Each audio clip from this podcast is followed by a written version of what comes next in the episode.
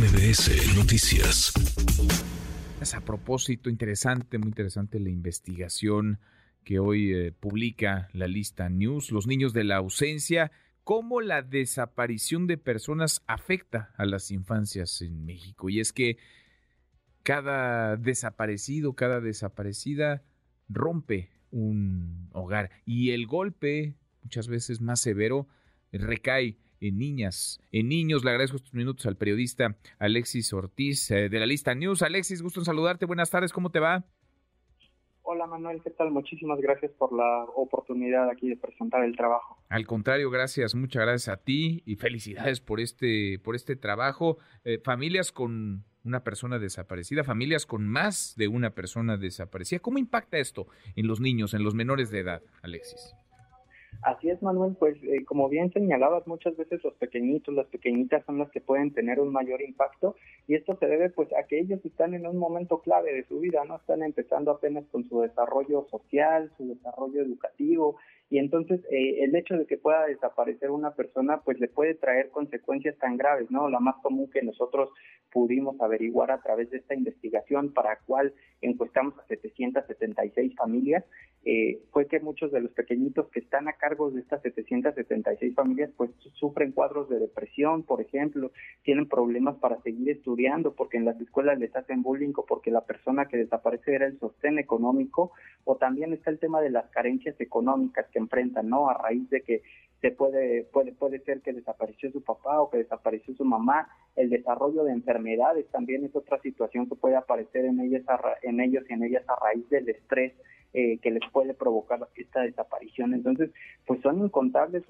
los casos de desaparición y la verdad es que eh, estas 776 familias que nosotros pudimos encuestar con ayuda de 57 colectivos y organizaciones nos comentaron que tienen a su cargo a 2.327 menores de edad con afectaciones por la desaparición de un ser querido, mm. lo que nos está dando un promedio de tres menores de edad en cada una de estas familias. Eh, sabemos que en México hay 111 mil víctimas de desaparición, entonces, pues si hacemos eh, una multiplicación o tratamos de estimar, eh, pues sería gravísima, ¿no? La cantidad de niños, niñas y adolescentes que podrían estar atravesando por esta situación. Dramática la, la cifra, como dramática es la, la realidad, porque además, pues sí, a uno que otro se le da acompañamiento, hay, digamos, instituciones que tratan, intentan eh, paliar los, los efectos de, un drama de estas magnitudes de la desaparición, pero eh, ni de cerca alcanza. Y luego el seguimiento, me imagino, pues es prácticamente eh, nulo. Es decir, si estamos en pañales en la búsqueda de los desaparecidos, no me imagino, Alexis, cómo estamos en el terreno del acompañamiento psicológico, emocional de, de los niños.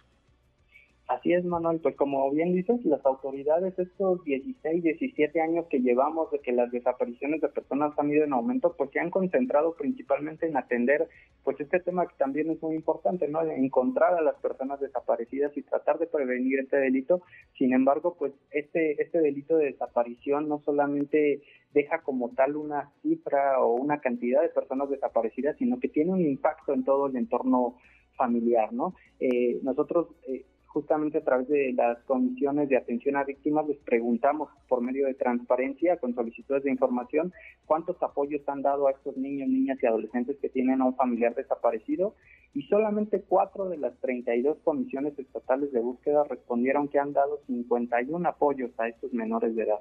La cifra, eh, como bien dices, pues es bajísima porque si tenemos en cuenta solamente estas 776 familias que encuestamos nos dijeron que tienen 2.327 niños, niñas y adolescentes. Y ahora si vamos a hablar de todas las 111.000 víctimas de desaparición y los niños, niñas que se han quedado con el dolor de sufrir la ausencia de un ser querido, pues sin duda esta atención que el gobierno está dando se está quedando bastante corta. Pues sí, pues sí, hay tantos pendientes, tantos rezagos, pero este tendría que ocupar, o que ocupar un espacio prioritario en, las agendas de las autoridades de los gobiernos. Estamos hablando de los niños, estamos hablando de las niñas, estamos hablando de los hogares rotos de este país. Alexis, felicidades por la investigación. Está, por supuesto, en el portal de eh, la lista News.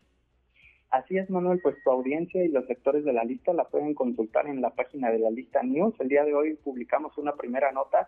El día de mañana también vamos a publicar otro reportaje acerca de cómo estos niños, niñas y adolescentes se levantan eh, y exigen justicia, porque si bien es cierto que tienen todas estas afectaciones, ellos también comprenden eh, y aprenden a convivir con la ausencia de, su ser querido y se suman a las exigencias de justicia. Y el viernes vamos a publicar otro tema que también nos parece muy importante, que es el papel que juegan las mujeres eh, ante esta situación y con estos niños, niñas y adolescentes. ¿no? Lo, lo leeremos con mucha atención. A ti, gracias, gracias Alexis. Muchísimas gracias, Manuel. Gracias, muy buenas tardes. Redes sociales para que siga en contacto: Twitter, Facebook y TikTok. M. López San Martín.